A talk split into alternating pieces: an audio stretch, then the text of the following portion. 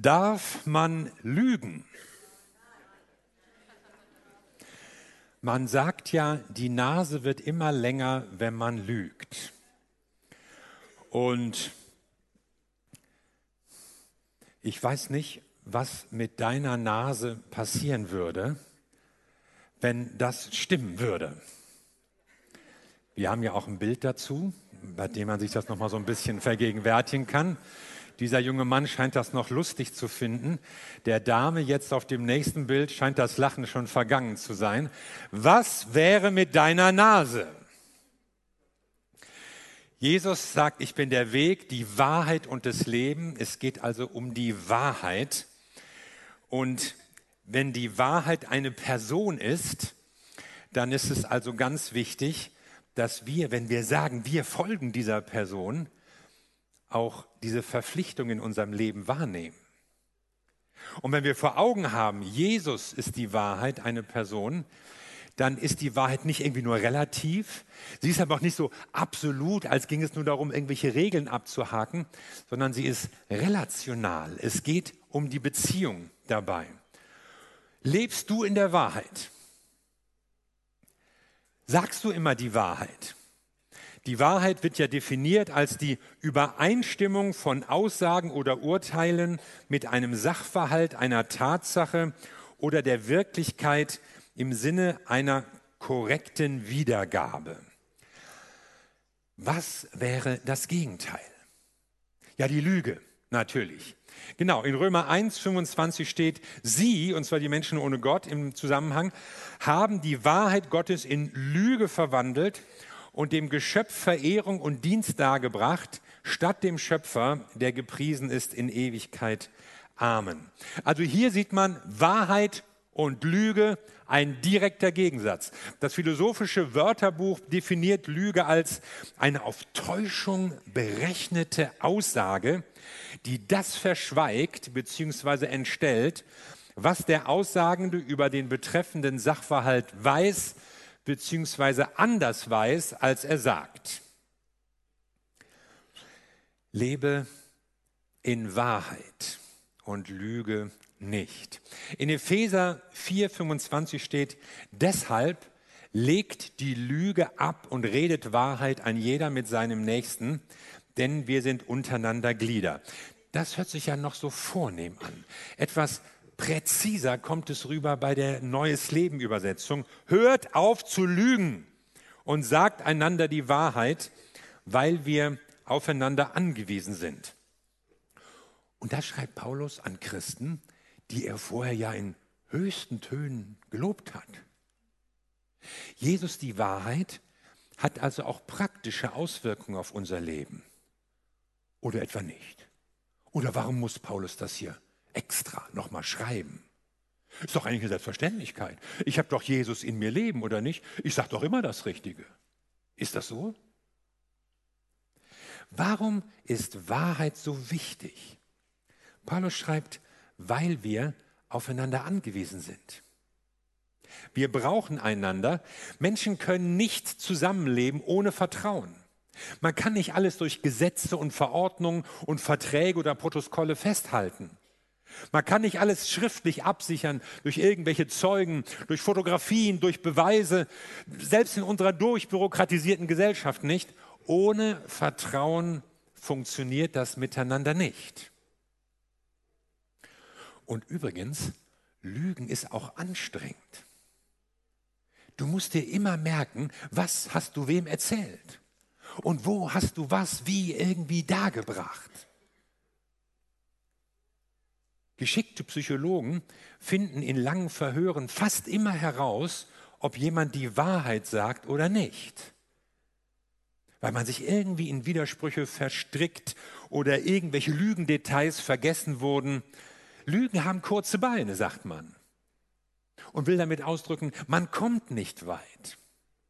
Es macht also Stress zu lügen. Deshalb sag die Wahrheit, lebe in Wahrheit und lüge nicht.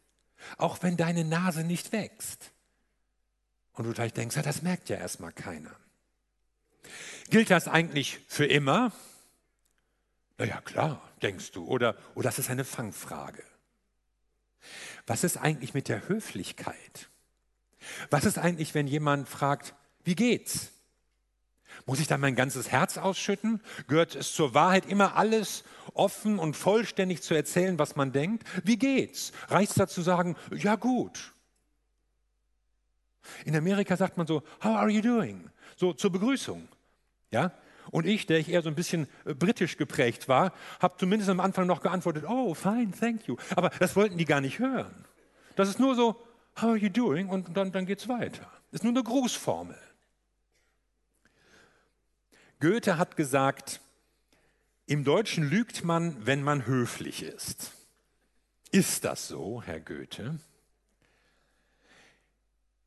Die Wahrheit, hat mir gesagt, ist Jesus eine Person. Die Wahrheit ist also etwas Relationales, etwas Beziehungsmäßiges. Es ist deshalb nicht gleich eine Lüge, wenn ich höflich bin oder nicht alles teile mit allen, was mich bewegt sondern was ich mit Menschen teile, muss auch von einer Beziehung getragen werden, die ich mit dieser Person habe.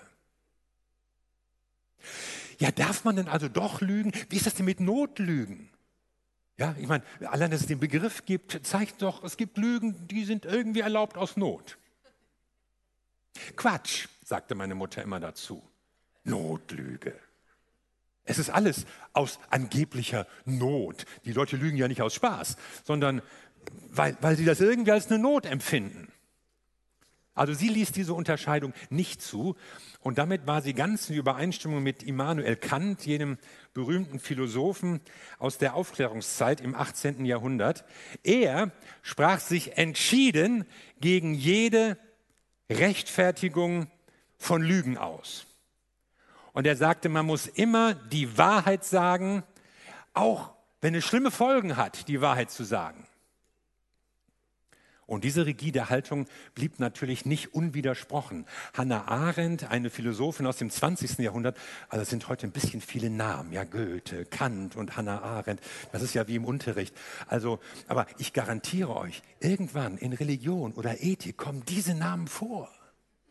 Ja, und dann kannst du sagen, oh, weiß ich schon. Und deine Lehrerin wird fragen, woher weißt du das? Und du wirst sagen, aus der Elim. Und sie wird antworten, oh, da muss ich ja mal hin. Also es, es lohnt sich, sich auch solche Namen zu merken. Also Hannah Arendt, eine Philosophin des 20. Jahrhunderts, sie ist dem entgegengetreten und sie hat gesagt, dieses viele Reden von einer absoluten Wahrheit, das lässt ja überhaupt keine Meinungsdiskussion mehr zu. Aber in der Politik muss sich ja auch mal ein Kompromiss finden lassen. Und wenn alle Seiten mit ihren absoluten Überzeugungen, genannt Wahrheit, auftreten, dann ist das ja nicht möglich. Dann bestreitet man ja letztlich dem anderen das Recht auf eine eigene Meinung. Und diese absolute Wahrheit wird zu einer despotischen Wahrheit und verhindert Kompromisse. Kann man da so mitgehen? Oder nährt das unsere Vorurteile gegen Politiker? Ja, die immer so die Wahrheit sagen, man weiß nicht genau. Vielleicht dachte Hannah Arendt an Sätze wie diesen. Die Lehre von Karl Marx ist allmächtig, weil sie wahr ist. So hat es Lenin mal geschrieben.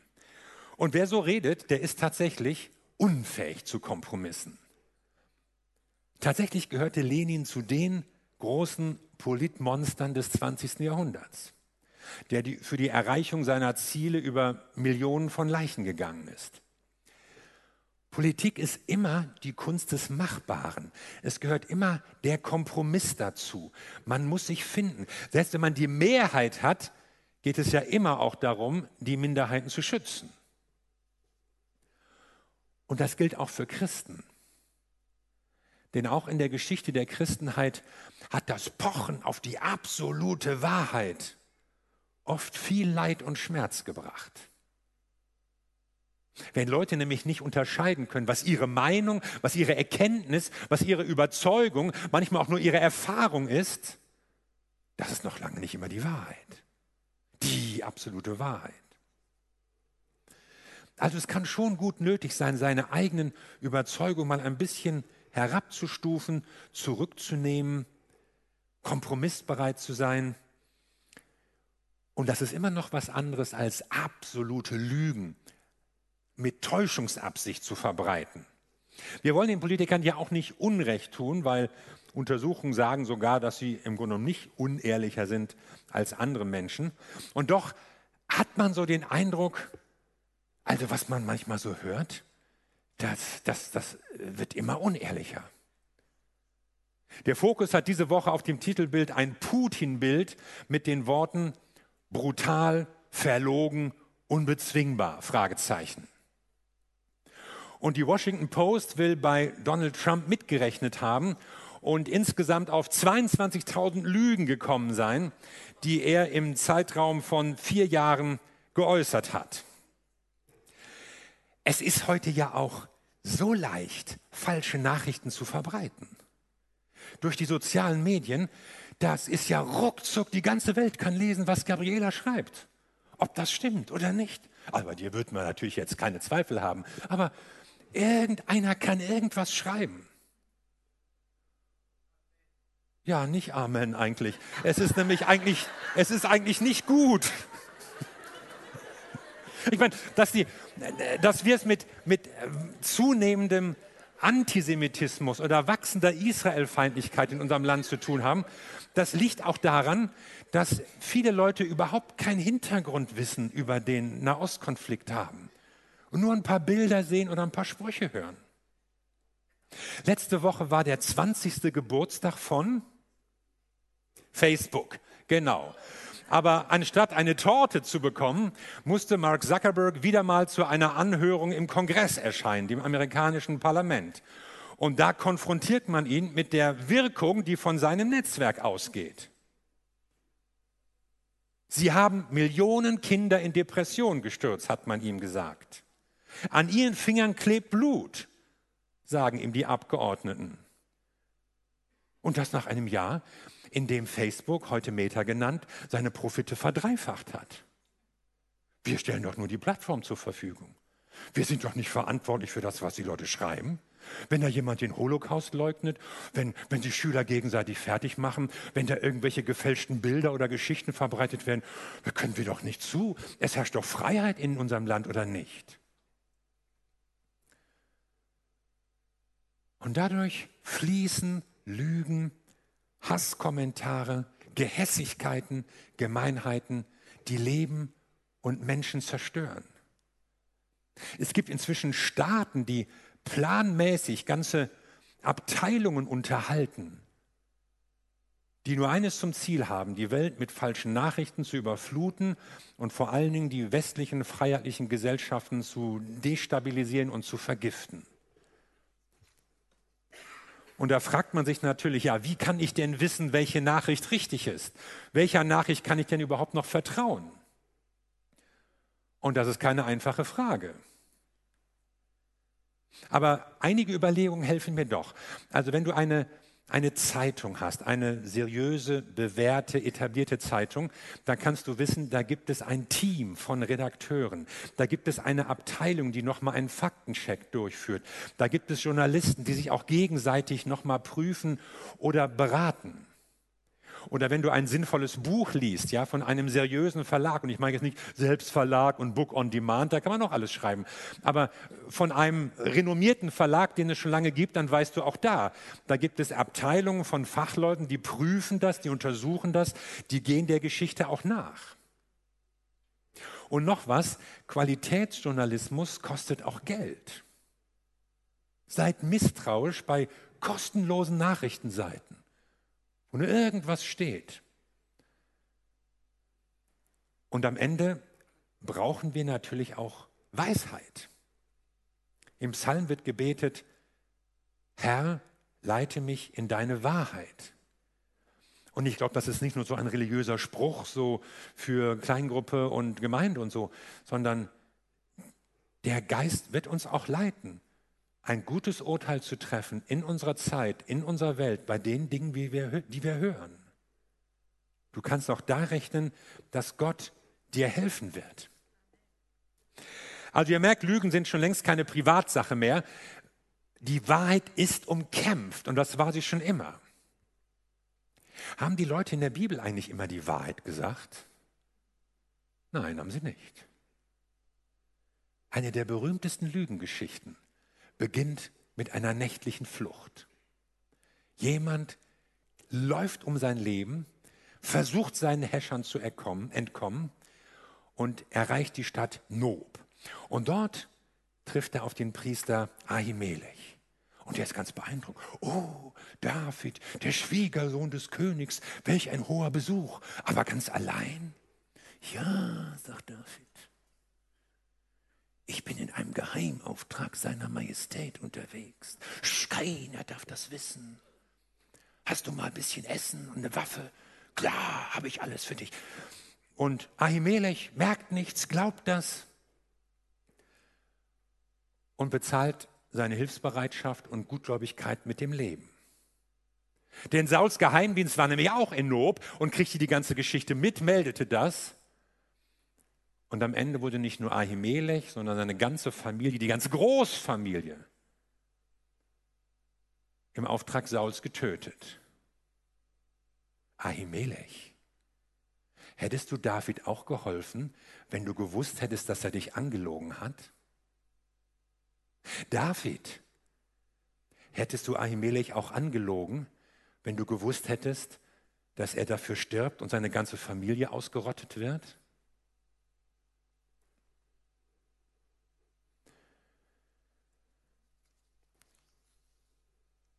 Nicht alles, was in der Bibel steht, selbst bei den guten Leuten, David gehört ja eigentlich zu den Guten, ist deshalb auch richtig. Die Bibel ist da, man unterscheidet zwischen deskriptiv und präskriptiv. Also beschreibt sie etwas nur oder sagt sie, dass es auch so sein soll. Und das ist eine Geschichte, die beschreibt, wie es war, ohne Kommentar, aber nicht vorschreibt, wie man sich verhalten sollte. Ja, aber kann es nicht doch Situationen geben? Ich meine, wir haben ja auch ein bisschen Verständnis für David. Kann es nicht doch Situationen geben, wo man die Wahrheit besser zurückhält? Wir diskutierten letztens am Frühstückstisch mit meiner Tochter, da klären wir immer so die Probleme der Welt und wie das alles am besten laufen müsste. Eine Frage aus dem Philosophieunterricht, was ist, wenn die Nazis, die geheime Staatspolizei vor der Tür steht und fragt, haben Sie Juden versteckt? Was sollte man dann antworten? Ja, müsste Immanuel Kant sagen. Nein, würde Hannah Arendt sagen. Was würdest du sagen? Vielleicht hilft es uns, wenn wir vor Augen halten, dass die Wahrheit noch ein zweites Gegenteil hat. Nicht nur die Lüge, sondern auch die Ungerechtigkeit. Römer 1 nochmal, Vers 18. Denn es wird offenbart Gottes Zorn vom Himmel her über alle Gottlosigkeit und Ungerechtigkeit der Menschen, welche die Wahrheit durch Ungerechtigkeit niederhalten. Also die Ungerechtigkeit bekämpft die Wahrheit, unterdrückt die Wahrheit, will die Wahrheit niederhalten. Und Ungerechtigkeit wird hier mit Gottlosigkeit und Gottes Feindschaft in Verbindung gebracht. Hier geht es also nicht darum, ist diese Aussage jetzt in Deckung mit den Fakten, sondern dient diese Aussage gottlosen oder ungerechten oder dient sie gerechten Zielen? Und wie antwortet man jetzt auf diese berühmte Frage, haben sie Juden versteckt? Ja, vordergründig müsste die wahre Antwort die Fakten wiedergeben. Ja, haben wir. Dann sind die Juden erledigt. Ja, was hast du da angerichtet? Ja, aber es ist doch die Wahrheit. Ja, aber dient das auch der Gerechtigkeit? Nein. Entspricht das dem Willen Gottes? Nein. Und vielleicht ist die wirklich wahre Antwort gründlicher nachgedacht. Nein, habe ich nicht. Und das ist nicht falsch, weil es der Gerechtigkeit Gottes dient. Es gilt also, das höhere Rechtsgut zu schützen. Und das Leben ist in dem Fall ein höheres Rechtsgut als die Übereinstimmung mit den Fakten. Ich sage euch noch mal ein weiteres Beispiel von Jesus Matthäus 23,23. Euch Schriftgelehrten und Pharisäern wird es schlimm ergehen, ihr Heuchler. Sorgfältig achtet ihr darauf, auch noch vom geringsten Teil eures Einkommens den zehnten Teil abzugeben. Doch um die wahrhaft wichtigen Dinge des Gesetzes wie Gerechtigkeit, Barmherzigkeit und Glauben kümmert ihr euch nicht. Ihr sollt den Zehnten geben, gewiss, aber ihr dürft die viel wichtigeren Dinge darüber nicht vernachlässigen. Dieser Text ist ein Beispiel dafür, dass Jesus im Zweifelsfall das formale Befolgen einer Regel zurückstellt, weil es um höhere Ziele geht, nämlich hier um Recht und Gerechtigkeit, um Barmherzigkeit und Glauben. Ja, ist das nun in mein Belieben gestellt, ob ich die Wahrheit sage oder nicht? Muss ich eigentlich den Zehnten geben oder nicht? Ich habe schon immer gespürt, das will ich eigentlich gar nicht. Nein, sagt Jesus, ihr sollt den Zehnten geben. Aber es gibt etwas Wichtigeres, als nur formal dieses Gebot abzuhaken. Und das ist die Gerechtigkeit und die Barmherzigkeit und der Glaube.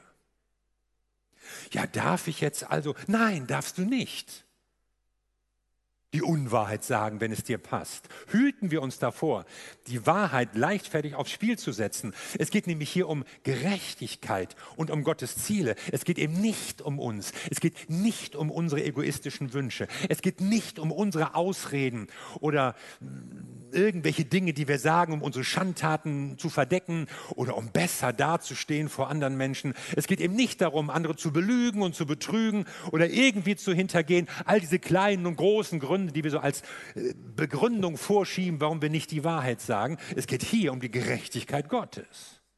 Und nur um die Gerechtigkeit Gottes. Also bitte, bilde dir nichts ein und mach dir nichts vor.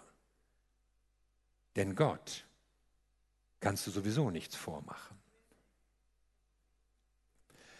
Es gibt also einen Unterschied zwischen Gottes Zielen und Gottes Gerechtigkeit und unseren egoistischen Wünschen. Puh, das klingt ja kompliziert. Ja, das klingt kompliziert. Und das ist auch kompliziert. Und das ist ja gerade der Reiz des Fundamentalismus, dass man ein Gebot für alle Situationen, zu allen Zeiten, in allen Ländern, bei allen Leuten raufpressen möchte. Aber vielleicht passt das überhaupt nicht.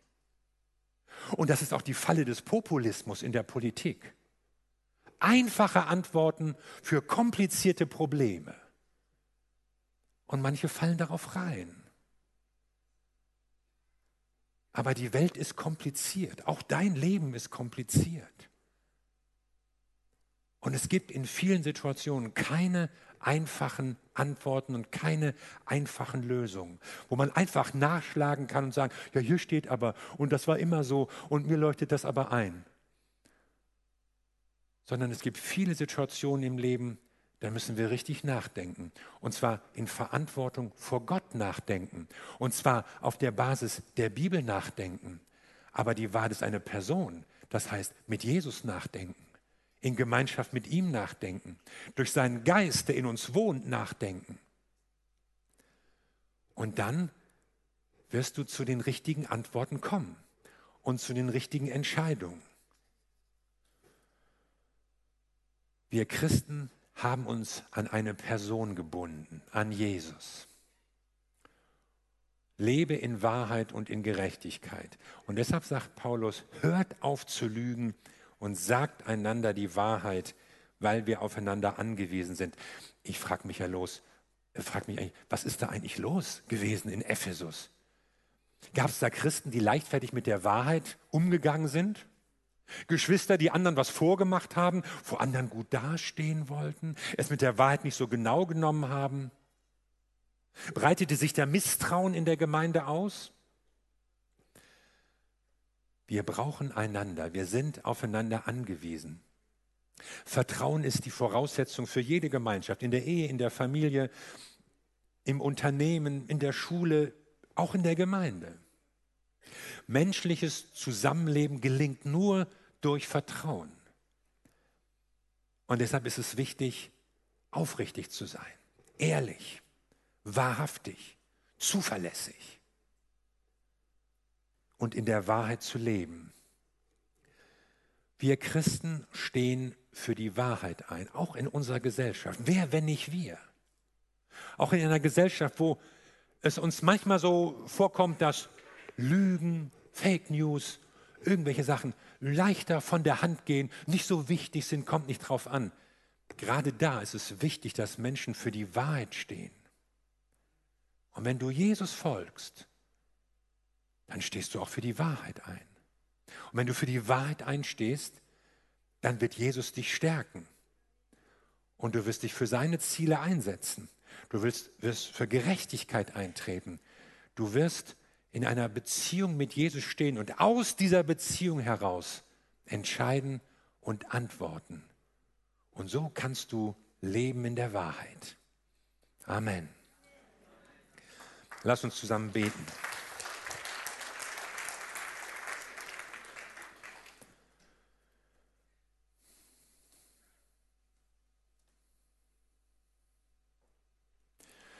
Wir danken dir, Jesus Christus, du bist die Wahrheit. Danke, dass wir dich haben kennenlernen dürfen.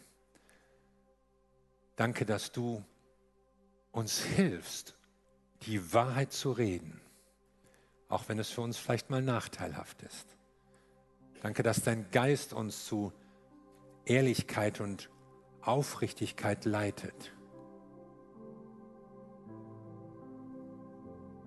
Danke, dass du uns aber auch rufst in die Nachfolge und uns beauftragst, in dieser Welt Zeichen zu setzen für die Wahrheit und für die Gerechtigkeit und für Barmherzigkeit und für Glauben. Und darin willst du uns stärken. Herr, wir brauchen deinen Heiligen Geist, der uns leitet.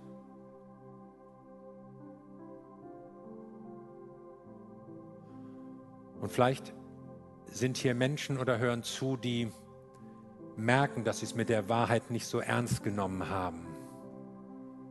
Und du merkst, da muss sich was ändern.